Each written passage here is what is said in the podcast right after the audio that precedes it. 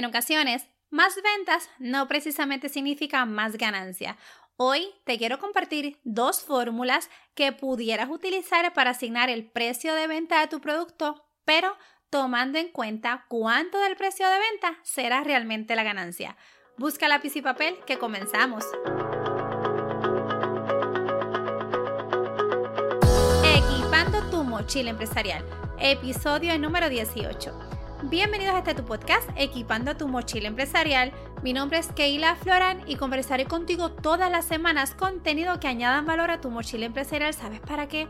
Para que logres resultados en este 2021 que trasciendan en un legado más allá de tu persona, tu familia, tus finanzas y tu negocio.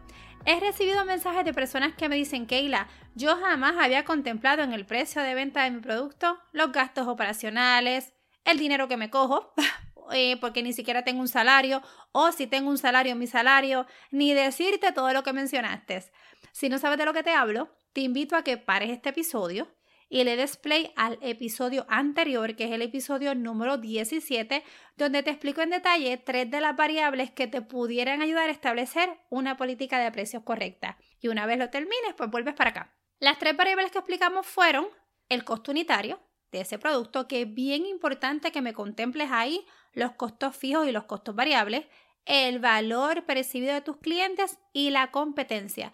Pero también existen otros factores como por ejemplo la oferta y demanda del producto, la localización, las tendencias del mercado o si ese producto es exclusivo o tiene algo en particular, ¿verdad? Que también lo tenemos que tomar en cuenta. Estando a solo dos episodios para terminar esta serie, retomando el control de tus finanzas, me solicitan, Keila, ¿tú crees que tú puedas dar alguna fórmula matemática? Ya que, ¿verdad? Este, tengo personas que tienen muchas ventas, pero interesantemente problemas grandes de margen de ganancia. O sea, venden mucho, pero no ganan nada o ganan poco. Así que hoy te quiero compartir estas dos fórmulas, pero vamos a estar trabajándolas en el área de producto tangible, o sea, un producto. No vamos a estar dialogando lo que es el área de servicio, eso lo trabajo más en mis mentorías privadas, así que nos vamos a estar enfocando en lo que es un producto tangible.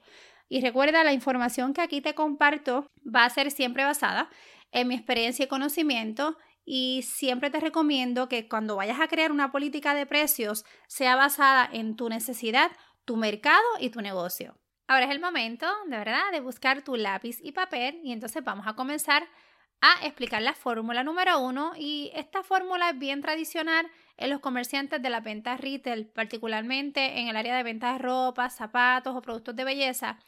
Y es de la siguiente forma, vamos a eh, crear el escenario de que el producto te cuesta 100 dólares.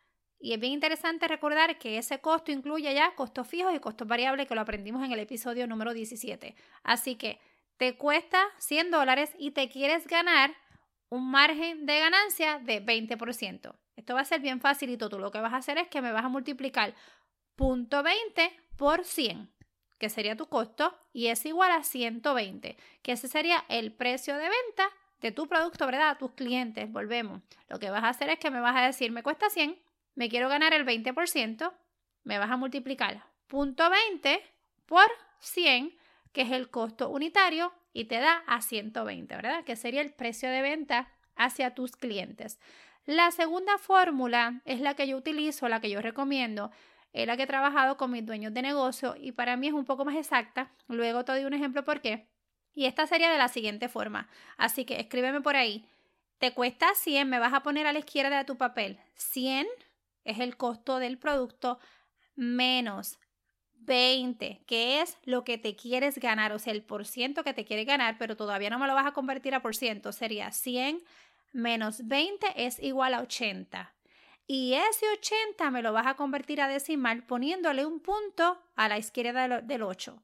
Y entonces ahí es que me vas a hacer la fórmula. 100, que es tu costo, dividido entre punto 80 te da a 125.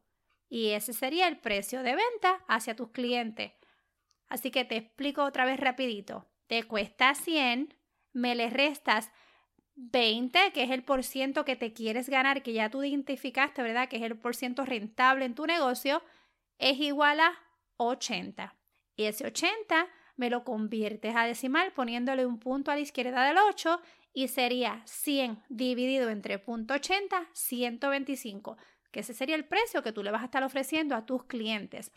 ¿Qué ocurre, Keila? Pues mira, ¿por qué es que me gusta esta fórmula más? Si yo deseo darle un descuento a mis clientes de ese producto, ya sea porque el producto no se está vendiendo de la manera que yo deseaba o ya sea porque le quiero dar un cariño a mis clientes, vamos a pensar que quiero dar ese mismo por ciento. Quiero dar un 20% de descuento. En la fórmula número uno que me dio a 120 el precio de venta al cliente, pues yo multiplicaría, ¿verdad? 120 por punto 20, que es el descuento, estaría dándole más o menos al cliente 24 dólares de descuento. ¿Qué pasa? Si yo resto 120 menos 24, al cliente se lo voy a estar dando en 96 dólares. ¿Qué pasa ahí? Es menos de lo que me costó. Así que ya estoy perdiendo, porque me costó 100 y lo estoy vendiendo a 96.